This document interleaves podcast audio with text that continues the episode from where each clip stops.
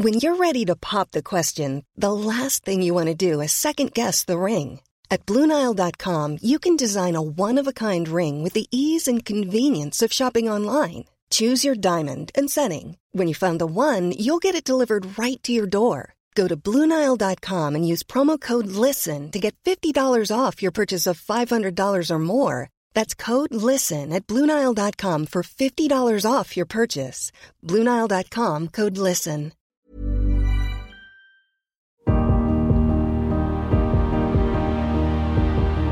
Bonjour, je suis Agathe Le Caron. Bienvenue dans Les Rescapés, le podcast qui vous parle de ces gens qui ont vécu une déflagration dans leur vie, qui a signé la fin de leur vie d'avant et conditionné leur destin. Nos témoins sont des survivants. Ils auraient pu sombrer, mais la fracture qu'ils ont vécue a parfois donné du sens à leur vie ou révélé une partie d'eux-mêmes qui serait certainement restée endormie. Aussi difficile que fut l'épreuve, ils sont parvenus à voir la vie d'un œil neuf. Parce qu'on n'a qu'une seule vie, celle qu'on vit. Parce qu'on ne peut rien contre les épreuves. Comment gérer l'après? Comment vivre cette renaissance pour qu'elle ne soit pas une petite mort? N'oubliez pas, la vie a toujours plus d'imagination que nous. Avant, j'étais quelqu'un de très sportif et très actif, mais j'ai jamais su où je voulais aller. Et depuis le 29 septembre 2019, je suis un rescapé.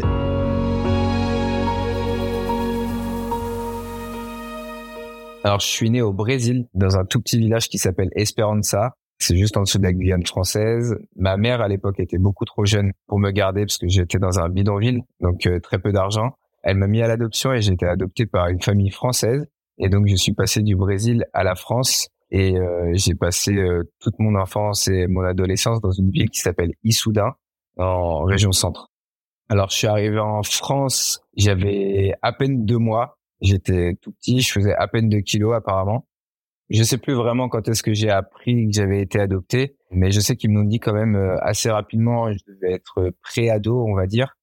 Moi, j'ai toujours été très content de savoir que j'avais été adopté parce que j'ai tout de suite compris que en fait j'avais été sorti de la misère au lieu de vivre dans un bidonville et me laver que les jours de pluie.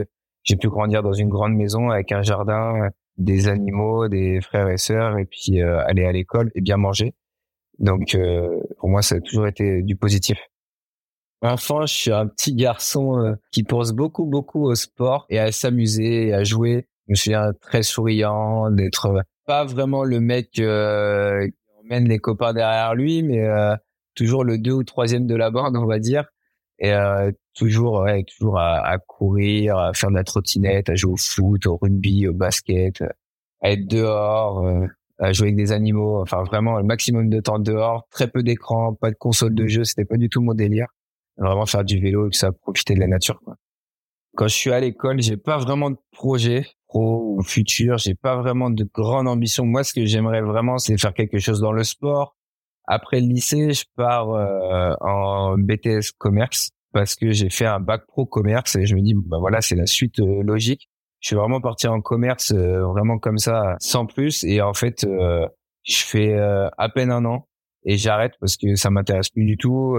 Je vais plus en cours, je suis totalement ailleurs, j'ai plus du tout envie d'être assis sur une chaise dans une salle pendant toute une journée. Je m'inscris au Pôle emploi, je me retrouve au chômage, mais ça dure pas longtemps, ça dure six mois. Et en fait, j'ai une opportunité de travailler dans un centre de loisirs, donc travailler dans un centre avec des enfants. J'adore ce job parce que j'aime la relation avec les enfants, que ce soit les petits ou, ou les grands ou même les moyens. J'aime beaucoup parce qu'ils sont très curieux, ils posent beaucoup de questions et puis en même temps, ils, aiment découvrir un peu tout. Donc, euh, on peut faire des jeux de société pendant une heure et puis l'heure d'après, on va aller jouer au ballon euh, dehors.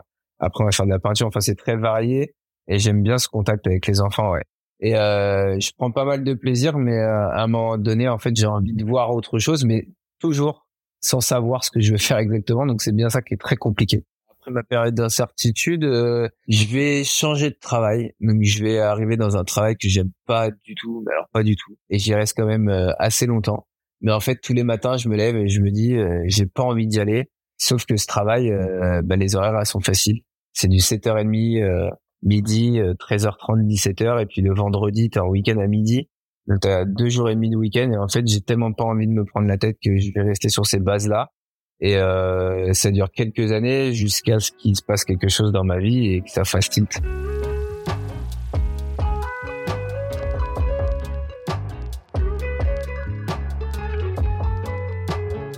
Un jour, je fais un anniversaire chez un copain et il y a sa grande sœur qui arrive. Je vois cette fille et je me dis, euh, elle est très jolie, elle a l'air très sympa, euh, souriante, solaire. Et en fait, je vais pas la revoir pendant un moment. Et puis, on va finir par se revoir à quelques soirées, à quelques événements. On va devenir copains. Et puis, euh, petit à petit, au fil des années, chacun fait sa vie de son côté, mais en se recroisant quand même assez régulièrement. Et puis, on a commencé à, flirter ensemble jusqu'au moment où en fait euh, on s'est mis officiellement ensemble, mais on a quand même euh, couru l'un après l'autre pendant plusieurs années sans forcément se mettre ensemble euh, officiellement, jusqu'à avril 2017 où on s'est mis officiellement en couple. C'est génial, on passe notre temps à partir en week-end, à faire des randonnées, à faire des sorties vélo, à manger au restaurant, à vraiment à s'éclater tous les deux. Et puis petit à petit, ça devient de plus en plus sérieux. On va dire que six mois ouais, à peu près six mois après, on, on s'installe ensemble dans une petite maison de centre-ville. Et puis là, l'histoire commence réellement parce que quand on commence à habiter avec quelqu'un, bah, c'est que ça devient très sérieux. Alors Pauline, justement, elle me dit que j'ai des capacités au-dessus de mon travail, que je peux faire quelque chose dans lequel je peux m'épanouir beaucoup plus que ce que je fais là. Et euh, c'est souvent qu'elle me fait des petites piqûres de rappel. Euh, je cherche un, un nouveau job. Euh, j'ai vu ci, j'ai vu ça. Ça pourrait être intéressant pour toi. Et effectivement, moi, je suis tout à fait d'accord avec elle, mais je saute pas vraiment le pas. Alors moi à ce moment-là, je fais en priorité du foot, donc euh, je m'entraîne euh, trois fois par semaine, je joue le week-end, et euh, à côté de ça, je fais de la course à pied pour m'aider dans mes matchs de foot, bien sûr. Je fais des sorties en VTT, je fais pas mal de randonnées avec Pauline et pas mal de musculation aussi à côté, donc on reste dans le sport.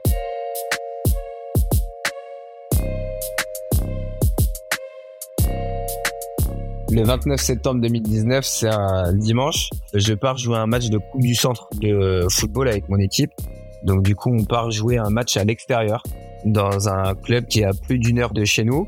Et on part avec nos voitures euh, personnelles et jouer ce match. Et ce jour-là, il fait un temps euh, horrible. Il pleut, il pleut, il pleut non-stop. Et euh, ça fait plus d'un mois qu'il n'a pas plu. Moi, je pars de la maison vers midi à peu près pour jouer à 15 heures je rejoins les gars, on part dans le, club à plus d'une heure de chez nous. Et euh, en arrivant là-bas, en fait, euh, comme tous les dimanches, l'entraîneur donne le 11 titulaire. Donc les 11 joueurs qui vont débuter le match. Il faut savoir qu'on a commencé la saison euh, et la pré-saison au mois de juillet à peu près, mi-juillet. Et là, on est fin septembre. J'ai fait tous les matchs en étant titulaire, donc en commençant le match. J'ai fait tous les matchs en entier. Et là, ce jour-là, il me met sur le banc avec trois autres joueurs qui sont titulaires aussi d'habitude. Donc, euh, bah déjà le dimanche commence mal parce que je suis frustré de ne pas commencer le match. L'échauffement se passe, le match commence, il pleut toujours énormément, mais vraiment des sauts et des sauts. Et euh, moi, je suis sur le banc, je regarde le match, toujours frustré. On est mené au score, donc on est en train de perdre. Et euh, à un moment donné, en seconde mi-temps, le coach m'envoie à l'échauffement et me fait rentrer. Donc il reste 20 minutes de match. Je rentre dans ma tête, je suis pas du tout dans un bon mood parce que bah, je suis frustré. Le temps, je m'en fiche à ce moment-là, parce que moi, jouer sous le soleil ou sous la pluie, euh, peu importe. Mais vraiment, je suis frustré, donc je rentre 20 minutes. Je joue mal, je joue très mal ce jour-là. On perd le match, donc euh, bah refrustration. Là, je rentre dans le vestiaire avec tous les joueurs, on prend notre douche, silence parce que du coup, on a perdu euh, contre une équipe qui est sur le papier plus faible que nous. Bon, bref, ça c'est football. On va dans le club house de l'équipe, on parle avec les joueurs adverses 10 minutes, un quart d'heure on mange un sandwich, on boit un coca et, et on part. On monte tous dans la voiture. Donc là, en montant dans la voiture, le conducteur de la voiture est le gardien de l'équipe. Il y a un autre joueur qui se met euh, à la place passager. Moi, je monte à la place arrière gauche.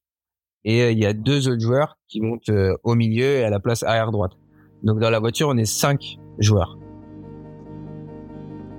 On part. Et quand on part, moi, je suis toujours vexé et énervé de la défaite. Donc je mets mon, nez dans mon téléphone et je commence à écrire à Pauline. Et euh, voilà, je commence à pester sur le match, euh, je commence à lui dire euh, plein de choses négatives, que j'en ai marre, tout ça. Et il faut savoir qu'il pleut toujours. Donc depuis 9h du mat, là il doit être à peu près 17h30, il pleut toujours des trompes d'eau. À un moment donné, je suis en train d'envoyer toujours un message à Pauline Et là, pendant que j'écris le message, donc je regarde pas du tout la route, j'ai la tête dans le téléphone, j'entends dans la voiture un des gars, donc je sais pas lequel, qui se met à crier attention, mais vraiment euh, attention euh, brutale. Et là, je sens la voiture qui glisse, je sens le conducteur qui essaie de rattraper la voiture, donc il y a un coup de volant, je sens la voiture qui fait gauche-droite, et là, je sens un énorme impact, mais un truc, euh, je saurais même pas mettre de mots dessus, mais un impact énorme. Et là, trou noir. Le chaos total. Donc là, je me réveille dans la même voiture et la voiture est totalement explosée. Toutes les vitres brisées. Il y a du sang partout dans la voiture. Dans la voiture, il reste que le conducteur et moi, les deux personnes qui étaient assises à gauche du véhicule. Tout le côté droit du véhicule, il n'y a plus personne. Les trois autres gars sont pas dans la voiture et du coup, ça me fait paniquer parce que là, je comprends qu'on vient d'avoir un accident très grave. Je vois le conducteur en bas, la tête qui regarde ses pieds entre guillemets, et du sang vraiment partout. Et bah moi, euh, enfin direct dans ma tête, je me dis il est mort quoi. Et je me dis où sont les autres? Et lui, il est mort quoi. Réflexe, euh, j'essaie de sortir de la voiture et, et là, bah difficile à expliquer aussi, mais il, il se passe rien euh, en bas de mon corps. En fait, je mets mes mains pour me tirer, pour me hisser, et je me dis bah je vais pousser avec mes pieds pour me hisser, et impossible. Là, à ce moment-là, j'ai mal partout en haut du corps. J'ai mal au dos, j'ai mal à la nuque, j'ai mal euh, aux épaules, j'ai mal vraiment partout en haut, mais en bas, il se passe rien. C'est-à-dire que j'ai aucune sensation. C'est-à-dire qu'à ce moment-là, j'ai vraiment l'impression d'avoir que la moitié de mon corps. Et donc, du coup, c'est hyper déstabilisant. Et là, euh, je saurais encore une fois pas mettre de mots dessus, mais il se passe un truc dans ma tête que j'ai jamais ressenti. Et c'est une, une terreur, mais tellement horrible que je me mets à hurler que je ne sens plus mes jambes. Alors qu'à la base, je voulais sortir de la voiture pour aller aider le conducteur et voir où étaient les autres, quoi. Et, euh, et faire un peu warrior, entre guillemets. Je vais aider les gars. Et en fait, non, là, c'est moi qui me retrouve en détresse, mais horrible. Et je me dis, je ne sens plus mes jambes. Et je me mets à hurler ça des dizaines de fois. Enfin, je sais plus, mais je le hurle jusqu'à ce que le conducteur se réveille. En fait, il n'était pas mort et, et, heureusement, il se réveille. En fait, il a, il a subi un chaos comme moi. Et là, il me dit, euh, t'inquiète, Yann, ça va aller. Moi, je le vois, euh, la tête remplie de sang, et je me dis, non, non, enfin, c'est, toi, ça va pas, il faut qu'on sorte. Lui arrive pas à sortir de la voiture. Et là, il y a un des trois autres gars qui vient et qui dit, Yann, surtout, tu restes dans la voiture, tu sors pas, tu bouges pas. On a appelé les pompiers, ils arrivent. Et moi, du coup, je suis tellement en panique et j'arrive toujours pas à sortir de la voiture que, du coup, euh, bah, je leur gueule dessus, quoi. Mais sortez-moi de la voiture. Qu'est-ce que tu me racontes? qu'est-ce qui se passe euh, Aidez-moi. Et donc du coup, ils respectent parce que j'apprendrai après qu'ils ont eu les pompiers au téléphone. Les pompiers leur ont dit de ne surtout pas me toucher, de ne surtout pas toucher le conducteur. Je comprends absolument rien, je comprends surtout que c'est très très grave. Ça c'est sûr et certain. Il s'est passé quelque chose d'horrible, mais euh, je comprends pas pourquoi mes jambes ne veulent pas bouger. Les pompiers arrivent très peu de temps après parce qu'on a eu un accident dans un tout petit village sur une toute petite route de forêt où en fait il y avait énormément de feuilles d'arbres tombées. Et d'où le fait que je parle du temps depuis le début parce qu'en fait avec la pluie torrentielle toute la journée plus les feuilles sur la route plus toute petite route de forêt donc humide et trempée en fait le conducteur a tout simplement entre guillemets fait de l'aquaplaning ce qui a provoqué l'accident. Et les pompiers arrivent. Le premier pompier euh, vient à côté de moi, se présente, très gentil et essaie de me rassurer. Et donc à ce moment-là, il m'explique que je suis très grièvement blessé et qu'il faut que je bouge un minimum et qu'ils vont tout faire pour essayer de me sortir de la voiture le plus safe possible. Et là, quand ils me sortent, je pivote la tête et je vois mon coach. Parce qu'en fait, on se suivait tous. Toute l'équipe se suivait en voiture. Et donc, les voitures qui étaient devant nous et les voitures qui étaient derrière nous, ils ont tous vu l'accident. Et en fait, là, à ce moment-là, je croise le regard de mon coach et euh, mon coach avec qui je m'entends très bien est quelqu'un de très fort, quelqu'un qui à l'époque laissait pas trop sortir ses émotions, euh, surtout devant ses joueurs et tout. Et là, quand je le regarde, on se fixe et je vois son regard mais rempli de tristesse et de détresse quoi. Et quand je vois son regard aussi triste, je me dis waouh, là, ok, là le pompier avait raison, c'est dramatique ce qui est en train de se passer. Quand ils mettent dans le camion du SAMU, euh, bah, je pense énormément à Pauline, je pense à mon chien, à mon chat. C'est bête hein, ce que je veux dire, mais on, a adopté un petit chaton 15 euh, jours avant. J'ai envie de le voir, de lui faire des bisous, des câlins, de faire des bisous, des câlins à mon chien, à Pauline, qu'on soit tous les quatre ensemble. Et j'ai pas du tout envie d'être dans ce moment-là, quoi. J'ai envie, euh, limite que ce soit un rêve, mais je suis quand même assez lucide pour me dire que c'est pas un cauchemar et que c'est la vraie vie.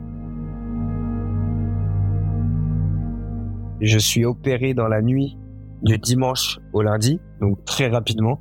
Et moi, je me réveille que le lundi matin, vers 5 heures du mat, à peu près. Et donc là, il faut un petit peu se mettre à, ma place. C'est-à-dire que du dimanche soir jusqu'au lundi matin, il se passe rien. Je me rappelle de rien. Pour moi, c'est un trou noir. C'est une fraction de seconde. Pour moi, il s'est rien passé, quoi. Donc, en fait, je me rendors jusqu'à ce que le chirurgien vienne me voir dans ma chambre en fin de matinée, à peu près, si je me souviens bien. Et donc là, c'est un deuxième énorme choc parce que pour être très concret, pour bien se l'imaginer, je suis dans mon lit, quelqu'un frappe à la porte de la chambre le chirurgien rentre avec un interne. Il se place sur la droite de mon lit, juste devant la fenêtre, et il m'explique, il me dit voilà, euh, Monsieur Grand Guillaume, vous avez eu un accident de voiture hier qui vous a rendu paraplégique. Et là, je me dis dans ma tête, qu'est-ce qu'il me raconte? C'est quoi paraplégique? Enfin là, il me parle chinois en fait. Je sais pas du tout ce qu'il me raconte. J'ai jamais entendu ce mot de ma vie.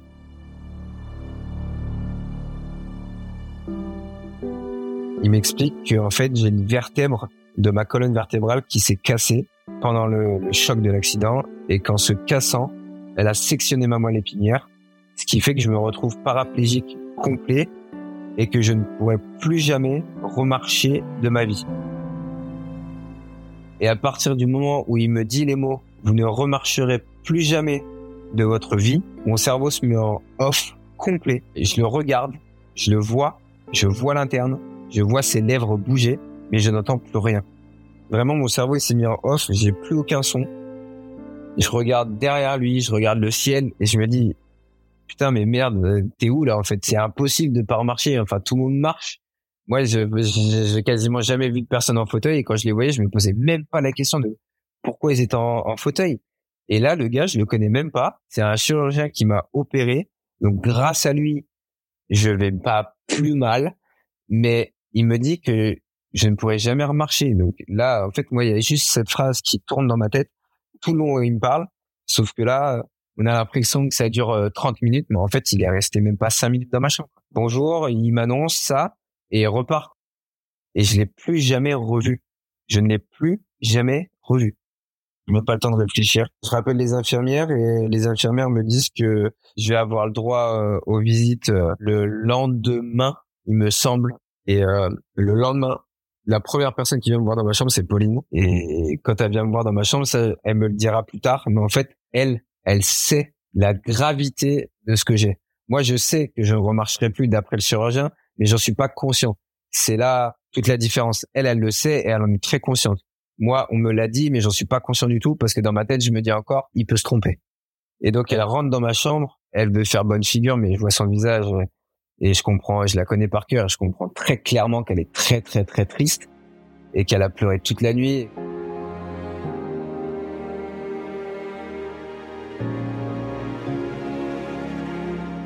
Après, je vais passer une semaine dans cet hôpital, donc ils vont me mettre euh, dans une chambre euh, seule. Et euh, pareil, je vais continuer à avoir de la visite un peu plus espacée parce que je suis extrêmement fatigué. Et là, c'est une semaine très dure parce que je connais pas du tout les hôpitaux. J'y suis très rarement allé. Moi, j'ai la chance d'avoir une bonne santé, de m'être très rarement blessé et donc euh, je connais pas le monde hospitalier. Et là, euh, je viens d'avoir un accident horrible et il y a quatre personnes qui s'occupent de moi pour me tourner à gauche, me mettre un coup de gant dans le dos et sur les fesses très vite fait, me tourner de l'autre côté. Je peux même pas prendre de douche, je peux même pas bouger. On me brosse les dents. Enfin, c'est n'importe quoi. En fait, euh, c'est pas n'importe quoi dans le sens où euh, eux ils font leur métier et heureusement qu'ils sont là pour faire ça. Mais moi je me dis enfin mec euh, t'as 29 ans, on est en train de te laver le cul, on est en train de te laver le dos, tu peux plus rien faire tout seul. Enfin t'en es où quoi euh, Où est-ce que tu vas aller comme ça quoi? Et toute la semaine là à Tours, c'est atroce. C'est atroce dans ma tête parce que je me dis je vois vraiment pas le bout du tunnel et je me vois vraiment pas aller mieux en fait. Et je me dis si c'est ça toute ma vie, c'est hors de question que je continue. Euh, enfin voilà, j'ai des pensées assez noires à ce moment-là. Et je me dis c'est hors de question que toute ma vie il y ait quelqu'un qui me lave au gant. Pauline n'est pas touchée physiquement à ce moment-là, mais elle est extrêmement touchée mentalement en fait parce que c'est la personne qui partage ma vie. Donc euh, elle aussi, bah, pose énormément de questions. Elle se demande est-ce que je vais aller mieux? Elle se demande est-ce que je vais réussir à, à vivre euh, sans marcher? Elle se demande euh, on voulait avoir une famille, est-ce qu'on pourra vraiment avoir une famille? Est-ce qu'elle sera assez forte pour rester avec moi? Est-ce que moi je serai assez forte pour rester avec elle? Enfin, énormément de questions dans sa tête et en même temps elle essaie de rester forte devant moi quoi. Elle vient me voir à l'hôpital on passe du temps vraiment euh, que tous les deux ou juste on, on se fait des caresses sur la main euh, on essaie de s'apporter de, l'amour juste à, travers les gestes et pas forcément en parlant parce que je peine énormément à parler. Avec ces histoires de médoc et elle essaie vraiment de rester fière au milieu de la semaine à peu près fin de semaine à, Tours on m'annonce que je suis admis dans un centre de rééducation dans la ville où j'habite. Dans ma tête ça me fait du bien parce qu'un centre de rééducation je sais ce que c'est. Et là, à ce moment-là, je me dis, OK, je vais aller au centre de rééducation, je vais pouvoir commencer euh, à, retravailler, euh, à reprendre possession de mon corps. Là, à ce moment-là, je pars peut-être un petit peu trop optimiste en me disant, euh, OK, là, l'hôpital, c'est fini, je passe au centre de rééducation, je vais être beaucoup mieux, je vais enfin pouvoir avancer, quoi. Mais là, le médecin du centre de rééducation me rappelle que suite à mon opération, je suis obligé de rester allongé sur le dos pendant 45 jours. Parce qu'en fait, dans mon dos, pour euh, consolider ma vertèbre cassée, ils m'ont mis du matériel. Et pour que ce matériel prenne bien dans ma colonne vertébrale et ne bouge pas, je suis obligé de rester allongé sur le dos dans un lit pendant 45 jours. 45 jours, c'est un mois et demi. C'est hyper long. C'était le mois et demi le plus long de toute ma vie. Donc je vais voir des plafonds pendant 45 jours. D'ailleurs, petite anecdote, dans ma chambre, il y avait 46 plaques au plafond. Je les ai comptées un nombre de fois incalculable. Le lendemain de mon arrivée au centre de rééducation, je vois mon kiné, mais un peu plus en détail. Et il me dit, pour euh, le haut du corps, soit bah tu restes un petit peu inactif, soit ce que je vais te proposer, c'est de travailler euh, avec des élastiques ou des petites haltères pour euh, essayer de te remuscler petit à petit, doucement. Et donc, bah moi direct, vu que ça fait, on va dire, à peine deux semaines que j'ai eu mon accident et qu'il y a deux semaines et demie, je faisais du VTT, de la course à pied, du foot, de la muscu. Et je lui dis, donne-moi euh, des haltères. Et puis, euh, bah, je vais bosser les bras tout en restant allongé parce que c'est, possible. Il pose les 5 kilos dans mes mains. Là, faut imaginer que j'ai les bras le long du corps, appuyés bah, sur le matelas. Il met les haltères dans les mains et je n'arrive pas à décoller les haltères du lit. Mais même pas de 2 cm. J'ai aucune force plus de force, zéro. Donc là, je me prends un coup de poing dans la tête parce que je me dis, euh, bah en fait, je vois plus du négatif. Je me dis, bah là, c'est plus du tout le Yann que t'étais quoi. T'as plus de force, tu pourras plus faire de sport. En plus, tu peux plus marcher. Je voyais que des choses que je faisais que en marchant. C'était horrible. Donc après, bah on descend. Il me passe 4 kilos, j'y arrive pas. 3 kilos, j'y arrive pas. 2 kilos, j'y arrive, mais difficilement. Et donc jusqu'à aller jusqu'à 1 kilo. Donc là, bah c'est atroce. C'est vraiment le côté sportif et tout qu'on prend un énorme coup, quoi que je me dis, je, ne peux plus rien faire, quoi. Je suis lessivé. Je sers plus à rien. Voilà ce que je me disais dans ma tête. Méchamment, je me disais, mais tu ne sers plus à rien, en fait. Tout ça parce que j'arrivais plus à soulever des haltères.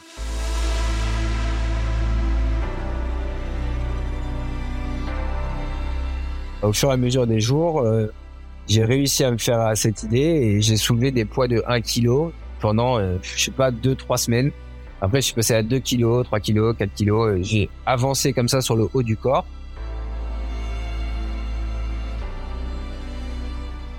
Et du coup, euh, lui, il a bien avancé sur le bas du corps aussi. Et on a fait ça en fait euh, pendant un mois et demi jusqu'à ce que j'ai l'autorisation d'être assis. Pendant le mois et demi allongé sur le dos, j'ai eu énormément de temps pour euh, réfléchir. Et donc, je me suis refait l'accident dans ma tête pendant des heures et des heures. Sauf que bah, je pouvais pas trop me revisualiser l'accident, vu que j'avais passé mon trajet la tête dans le téléphone. Mais c'était vraiment le côté pourquoi moi quoi Pourquoi on a eu cet accident? Pourquoi je suis monté dans cette voiture? Pourquoi je suis monté à cette place dans la voiture? Pourquoi on a heurté côté gauche et pas côté droit même si je souhaite rien du tout à mes coéquipiers qui s'en sont très bien sortis, tant mieux pour eux. Enfin plein plein plein de questions comme ça. Si c'était moi qui avais conduit, est-ce que ça serait mieux passé? Enfin, plein de trucs. Et du coup, c'est ces questions que je suis obligé de me poser dans ma tête pour essayer d'avancer petit à petit, difficilement, vers une possible acceptation quoi parce qu'en fait, euh, bah pour le moment, en tout cas, je suis certainement pas prêt à accepter un fauteuil roulant, même si parfois euh, je dis à Pauline ou à mes potes, euh, ok, si je dois finir en, fauteuil roulant, bah je finirai en fauteuil roulant, mais par contre, je veux un fauteuil roulant beau gosse, quoi. Je veux un truc, ce que j'aime moi, c'est full black. je veux pas un truc moche, les trucs d'hôpitaux et tout. Et à côté de ça, je dis non mais de toute façon, le chirurgien il m'a dit n'importe quoi, je vais en marcher, c'est un guignol, il sait pas ce qu'il dit. Enfin, je suis dans le déni complet. Et euh, pendant ce mois et demi, en fait, c'est les montagnes russes dans ma tête.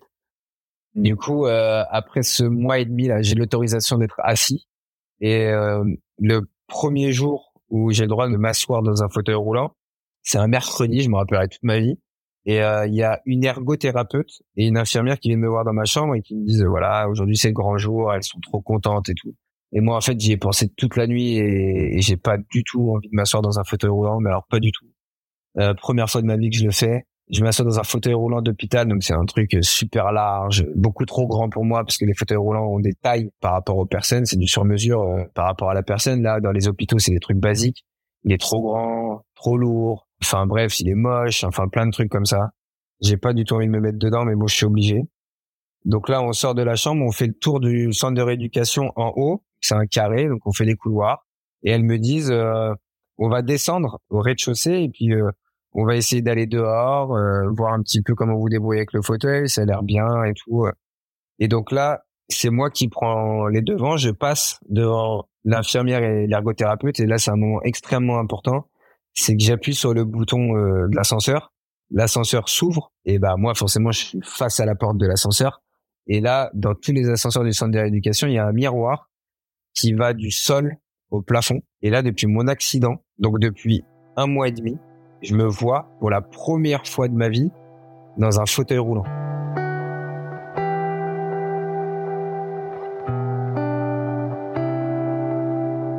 Et euh, c'est bah atroce. C'est atroce parce que je me reconnais pas. Je suis extrêmement maigre. J'ai perdu au moins 12 kilos. Alors que déjà de base, j'étais pas gros. Je suis très creusé. J'ai d'énormes cernes. Je suis jaune, voire vert, avec tous les médicaments, la fatigue. J'ai des jambes, c'est des cure-dents. J'ai une sonde à demeure à ce moment-là. Enfin, c'est horrible. Je me déteste. Je me vois, c'est horrible. Et donc là, j'ai fait genre de rien. Sauf que là, à ce moment précis dans ma tête, c'est atroce. Atroce, vraiment. Donc je me tourne, je me mets dos au miroir. On descend. On arrive en bas. Et là, je me sens, j'ai envie de pleurer. Et je me dis, c'est impossible que je pleure devant elle.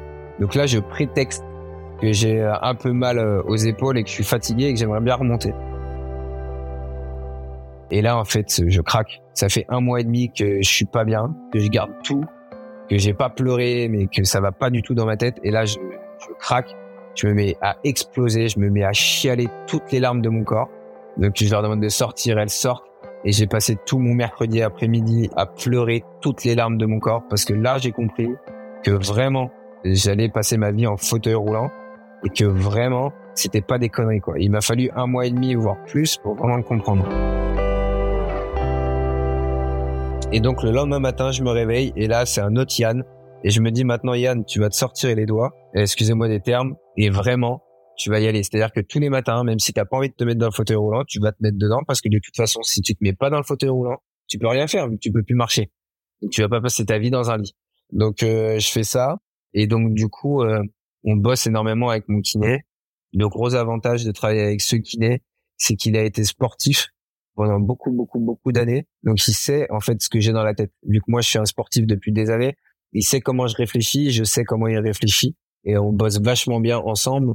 Et donc euh, j'avance, j'avance, j'avance jusqu'au jour où en fait euh, mon kiné me fait faire un exercice qui est extrêmement important parce que euh, il m'apprend comment remonter dans mon fauteuil roulant si je suis tombé par terre. Et avec une technique, il se rend compte, et moi je me rends pas forcément compte à ce moment-là, que j'arrive à tenir à quatre pattes. Donc comme un bébé, en fait, j'arrive à tenir à quatre pattes au sol. Et on finit l'exercice, il m'aide, et là il m'explique ce que j'ai fait et me dit tu sais que le fait de te tenir à quatre pattes déjà c'est extrêmement intéressant. Et moi je lui dis je comprends pas trop. Je lui dis ouais tu veux que je fasse quoi à quatre pattes? Je comprends pas trop le délire. Et en fait il m'explique qu'entre le bas du ventre et le haut des cuisses il y a un muscle qui s'appelle le psoas iliaque qui est relié entre le bas du dos et le haut des cuisses. Et il me dit si tu arrives à tenir à quatre pattes ça veut dire que ce muscle là est encore là. Et donc, si ce muscle-là est encore là, tu pourras potentiellement tenir debout avec une certaine aide au niveau des genoux et tu pourras potentiellement avoir une marche rééducative avec une aide au niveau des genoux. Et donc, bah, moi, il m'a dit ça, euh, feu d'artifice dans ma tête. Hein. J'ai dit, OK, bah, alors là, mon gars, si tu me dis que potentiellement, je peux au moins retenir debout, moi, je fonce. Hein. On bosse. Euh, et là, dans ma tête, c'était sûr et certain, je vais bosser comme un taré et on va y arriver, quoi.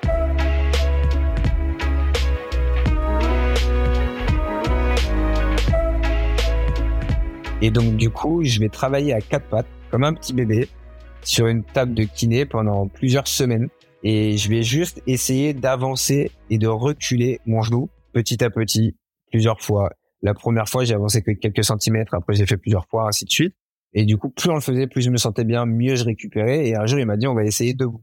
Et donc, du coup, il m'a mis entre des barres parallèles. Il m'a dit, là, tu vas coller tes genoux contre mes genoux et tu vas prendre appui sur les barres et tu vas te mettre debout.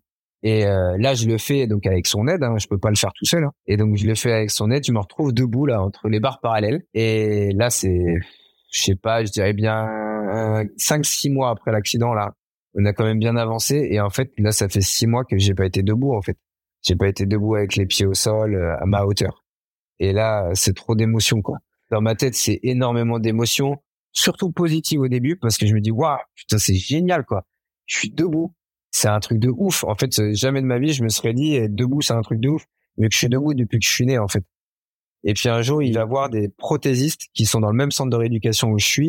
Et il leur demande de me faire des attelles. Alors, avec euh, l'aval de mon médecin, il demande de faire des attelles pour que ces attelles, en fait, euh, viennent du bout de mes orteils jusqu'en haut de mes cuisses, d'un seul bloc, et que ça me tienne les jambes droites, comme des bâtons. Ce qui fait que, vu que j'ai tous les muscles du haut du corps qui fonctionnent, je pourrais me mettre debout avec ces orthèses. J'ai ce rappel avec la phrase du chirurgien qui m'avait dit vous ne remarcherez plus jamais de votre vie. Et en fait là dans ma tête, je suis conscient que je marche grâce aux orthèses, mais je suis aussi conscient que je marche grâce à moi parce que ces orthèses elles sont pas euh, électriques ou quoi que ce soit ou mécaniques, c'est moi. Et donc du coup, je me dis ouais, mais ça c'est une victoire mais énorme quoi. Et donc, du coup, j'avance dans les barres parallèles. Je fais un aller, un retour. Donc, c'était des longues barres parallèles. Là, c'est 6 mètres de long. Donc, on va dire que je fais 12 mètres. Et euh, il me dit, on arrête là. moi, j'en voulais plus. Il me dit, non, aujourd'hui, on arrête là. Un aller-retour, c'est tout. Et le soir, j'ai mal. Il y a un truc de ouf, mais encore plus mal que d'habitude. Mais là, j'ai même pas envie de pleurer parce que je suis tellement heureux d'avoir marché. Je le dis à tout le monde. Pauline, elle est trop heureuse pour moi parce que bien sûr, dès que je fais un truc en kiné, je raconte tout en détail à Pauline. Pauline, à chaque fois, elle est super heureuse pour moi et tout. Elle est, franchement, elle est géniale. Et en fait, on va le faire pendant plusieurs semaines. Et donc, pendant plusieurs semaines, je marche entre des barres parallèles. Toujours euh, à la même heure. Euh, je croise toujours les mêmes personnes euh, dans les barres parallèles et tout. Et je prends des habitudes et j'y arrive de mieux en mieux. Et franchement, je suis trop heureux, quoi. Et un jour, il m'a dit, on va sortir des barres parallèles et je vais te passer un déambulateur. Et là, vu qu'on s'entendait trop bien, j'éclate de rire. Mais vraiment, mais j'éclate de rire en mode, mais il se fout de ma gueule, quoi. Un déambulateur, euh, moi, un déambulateur, c'est pour les personnes âgées. Alors, j'ai rien contre les personnes âgées, mais là, j'ai 30 ans, j'ai pas du tout envie d'avoir un déambulateur. Et en fait, pour quelqu'un qui marche tous les jours, marcher avec un déambulateur, c'est easy, quoi. Tu le fais avec deux doigts et tu fermes les yeux, c'est hyper facile. Sauf que moi, mon corps a totalement oublié la fonction marche et a totalement oublié le côté euh, équilibre quand tu es debout. Ça me demande une force surhumaine. Ça me demande de la force surhumaine au niveau des bras, des épaules, des abdos, des muscles du dos et du psoas, ce muscle qui m'aide à, avancer les jambes. Et donc le premier jour, je fais 30 mètres. Et 30 mètres, bah pour quelqu'un qui a pas marché depuis des mois et quelqu'un qui n'est plus censé marcher et quelqu'un qui a une paraplégie complète au niveau T12, bah c'est déjà exceptionnel de marcher 30 mètres. Et là, un jour, je marche 60 mètres. Je passe de 40 mètres à 60 mètres d'un coup. Et en fait, après, je fais que de progresser, que de progresser, que de progresser jusqu'au jour où je marche 102 mètres avec le déambulateur, avec les orthèses sur les jambes. Mais encore une fois, les orthèses, c'est moi qui les active. Personne les active pour moi. Et donc, je fais 102 mètres. Et en fait, 102 mètres, c'est la longueur des quatre couloirs au rez-de-chaussée du centre de rééducation. Et donc, je fais le tour complet avec mon kiné à côté de moi, mais moi tout seul, trop fier avec mon déambulateur, alors que j'ai que 30 ans. Mais je suis fier, quoi. Parce que là, une fois de plus, je me prouve que je suis capable de faire quelque chose où on m'a dit clairement que je ne pourrais jamais le faire. Et je me prouve que je suis capable, quoi.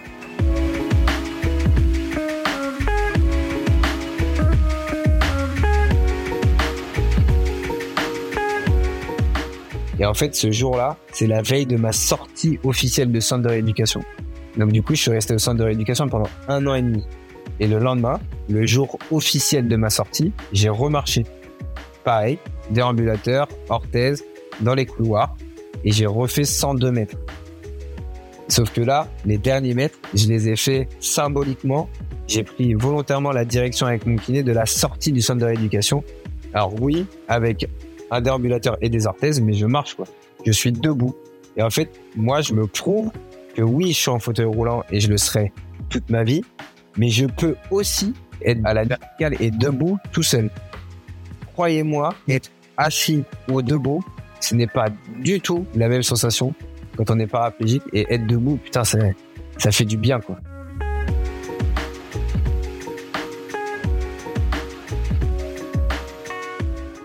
Et du coup, après ces un an et demi en centre de rééducation, je rentre à la maison.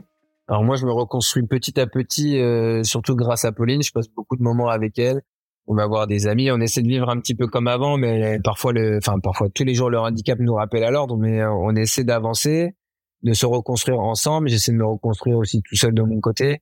Et en fait, je me rends compte que moi, ce qui va être ma reconstruction, ben, mon fil conducteur, c'est forcément euh, Pauline, mais c'est forcément aussi le sport. Donc Là, pour le coup, contrairement aux années où je savais pas quoi faire de ma vie, là, je me dis, euh, bah écoute, maintenant, euh, essaie de te reconstruire grâce au sport et de trouver quelque chose dans le sport qui va vraiment t'épanouir. Donc, euh, je vise vraiment à faire euh, énormément de sport pour pouvoir me sentir mieux physiquement et mentalement et pouvoir m'accepter dans ce fauteuil roulant, accepter ce handicap en me disant plus je serai facile physiquement dans mes déplacements, mieux je me sentirai et, mieux je serai dans ma tête. Quoi bah, vu que mon fil conducteur c'est le sport, je vais contacter des personnes qui sont dans le milieu du sport de haut niveau et essayer d'avoir des, des contacts pour savoir quel sport euh, pourrais faire potentiellement. Parce qu'en fait, moi, j'ai toujours joué au rugby et au foot et bah, le foot, ça se joue en fauteuil roulant, mais j'ai pas du tout envie de jouer au foot en fauteuil roulant. Et le rugby, ça se joue aussi en fauteuil roulant, mais j'ai pas le handicap pour. Donc, je suis un peu perdu. Je sais que je veux aller dans le sport, vraiment, mais je suis un peu perdu sur quel sport et je sais que je veux aller loin, me fixer des objectifs, euh, des grands objectifs. Et donc du coup, euh, via des contacts, j'apprends qu'il y a des détections paralympiques qui existent, qui s'appellent euh, la relève paralympique. Donc c'est que pour des sportifs handicapés, donc c'est du handisport. Et en fait, ces détections paralympiques sont pour trouver là où le futur athlète de demain pour potentiellement faire les Jeux paralympiques et potentiellement ramener des médailles à la France. En gros, l'extrême de ces détections, c'est ça. Et donc, à la base, c'est une journée complète de tests physiques devant des personnes qui te notent et des personnes qui notent tes capacités physiques. Et sur tes capacités physiques, ils te proposent de faire tel ou tel sport. Donc, euh, dans ces sports, il y avait le tennis. Et quand je me suis entretenu avec la personne qui représentait la Fédération française de tennis ce jour-là, on s'est très bien entendu. Elle m'a dit ce qui lui avait plu chez moi. Je lui ai expliqué de trois choses, d'où je venais et tout ça. Et euh, donc, elle m'a proposé de venir voir du tennis fauteuil un mois après. Et moi, je savais déjà pas qu'on pouvait jouer au tennis en fauteuil. Et donc, du coup, quand elle m'a proposé ça, j'ai dit, OK, bah, je vais aller voir. Et donc, du coup, là, dans ma tête, je me disais, bon, bah, je vais peut-être passer d'un sport collectif à un sport individuel et surtout à un sport que je connais pas du tout parce que le tennis, j'ai jamais joué avant. Donc là, nouveau challenge, nouveau sport. Donc, euh, ok, euh, au fond, c'est physique, c'est mental. Je peux dépenser et j'ai besoin de dépenses énergétiques pour euh, bah, parfois sortir le handicap de ma tête, quoi. Et donc, du coup, bah, je pars là-dessus. Je me dis, ok, bah, je vais commencer à jouer au tennis.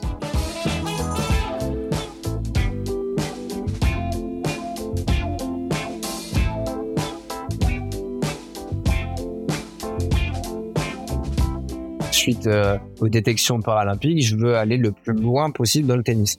Et aller le plus loin possible dans le tennis, j'entends euh, faire partie des meilleurs joueurs français et pourquoi pas euh, dans quelques années faire partie des meilleurs joueurs mondiaux. Vraiment, c'est mon objectif et là c'est un objectif sportif mais professionnel aussi parce qu'il y a énormément de contraintes à côté de ça et c'est pas que du sport, c'est pas que du loisir là, c'est vraiment c'est quelque chose on part sur l'objectif d'être un sportif de haut niveau.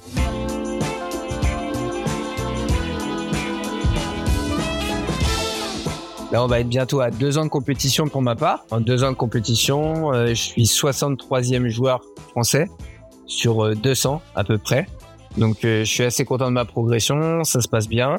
Mais il faut aussi que je sache que là, je commence vraiment à rentrer dans le dur parce que je commence vraiment à, à rentrer dans des tableaux de compétition où, il y a des gars qui ont les mêmes ambitions que moi, donc qui jouent énormément, qui jouent très bien. Donc, ça va être de plus en plus dur mais en tout cas en à peine, euh, enfin même pas deux ans encore, euh, et de passer du dernier 63e sur 200 français, du coup, je suis quand même très très content. Donc euh, l'objectif est toujours là, l'objectif continue, et puis ça va passer par beaucoup beaucoup beaucoup de travail et de patience. Donc je suis prêt.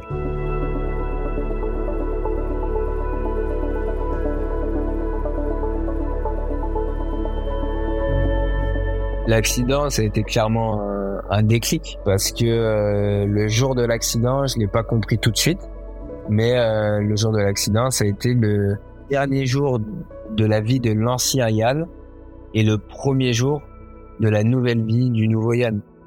Et au final, malgré un fauteuil roulant, malgré une paraplégie, malgré un handicap, je me challenge beaucoup plus aujourd'hui. Je me connais mieux aujourd'hui. Je suis plus sûr de moi aujourd'hui je sais ce que je veux faire. Enfin, c'est, limite plus de positif que de négatif.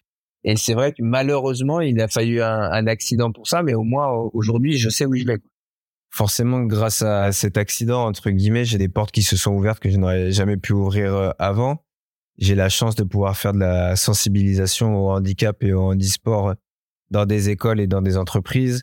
Je vais aussi débuter un nouveau job où je vais travailler avec un avocat qui est spécialisé dans le dommage corporel et je suis très fier aujourd'hui de pouvoir faire ça parce que je trouve ça très concret et, très important. Il y a aussi mon côté sensibilisation euh, au handicap sur les réseaux sociaux qui me prend énormément de temps aujourd'hui. Ça me tient vraiment à cœur aussi parce que quand j'étais au centre de rééducation et, et que je savais plus quoi faire de mon corps et de ma vie, j'ai cherché euh, énormément d'espoir sur les réseaux. J'en ai trouvé et aujourd'hui, c'est à mon tour de donner de l'espoir à certaines personnes qui malheureusement se retrouvent dans ma situation. Mais voilà, j'ai à cœur d'aider des personnes.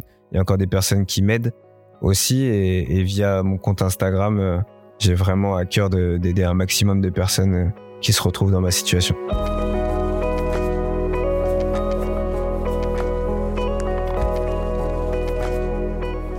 Et en plus du côté euh, sport et, professionnel, bien sûr, je suis toujours avec Pauline aujourd'hui.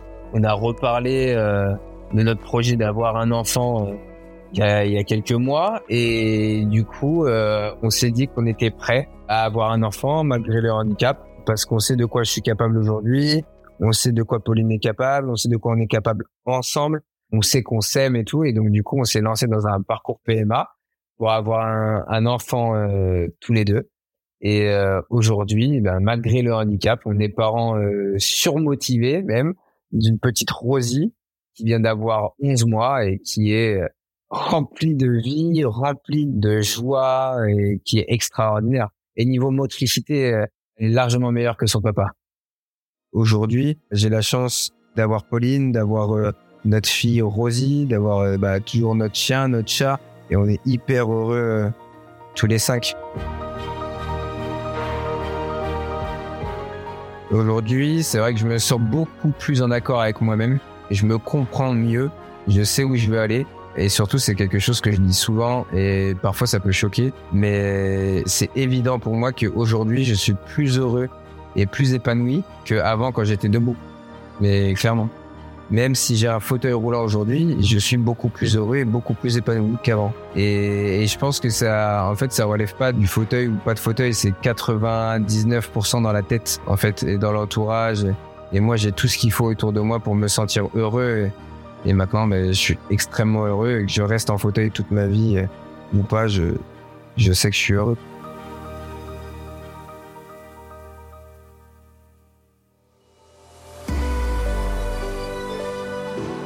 Cet entretien a été réalisé par Clémentine Delagrange et monté par Stéphane Bidard. Vous avez aimé les rescapés? Aidez-nous à nous faire connaître en nous laissant plein d'étoiles et de commentaires.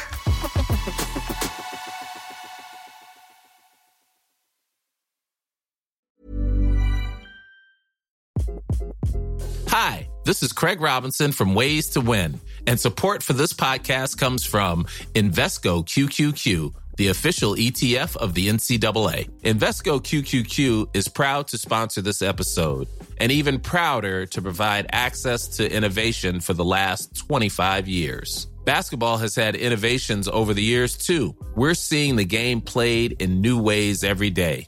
Learn more at Invesco.com slash QQQ. Let's rethink possibility. Investco Distributors, Inc.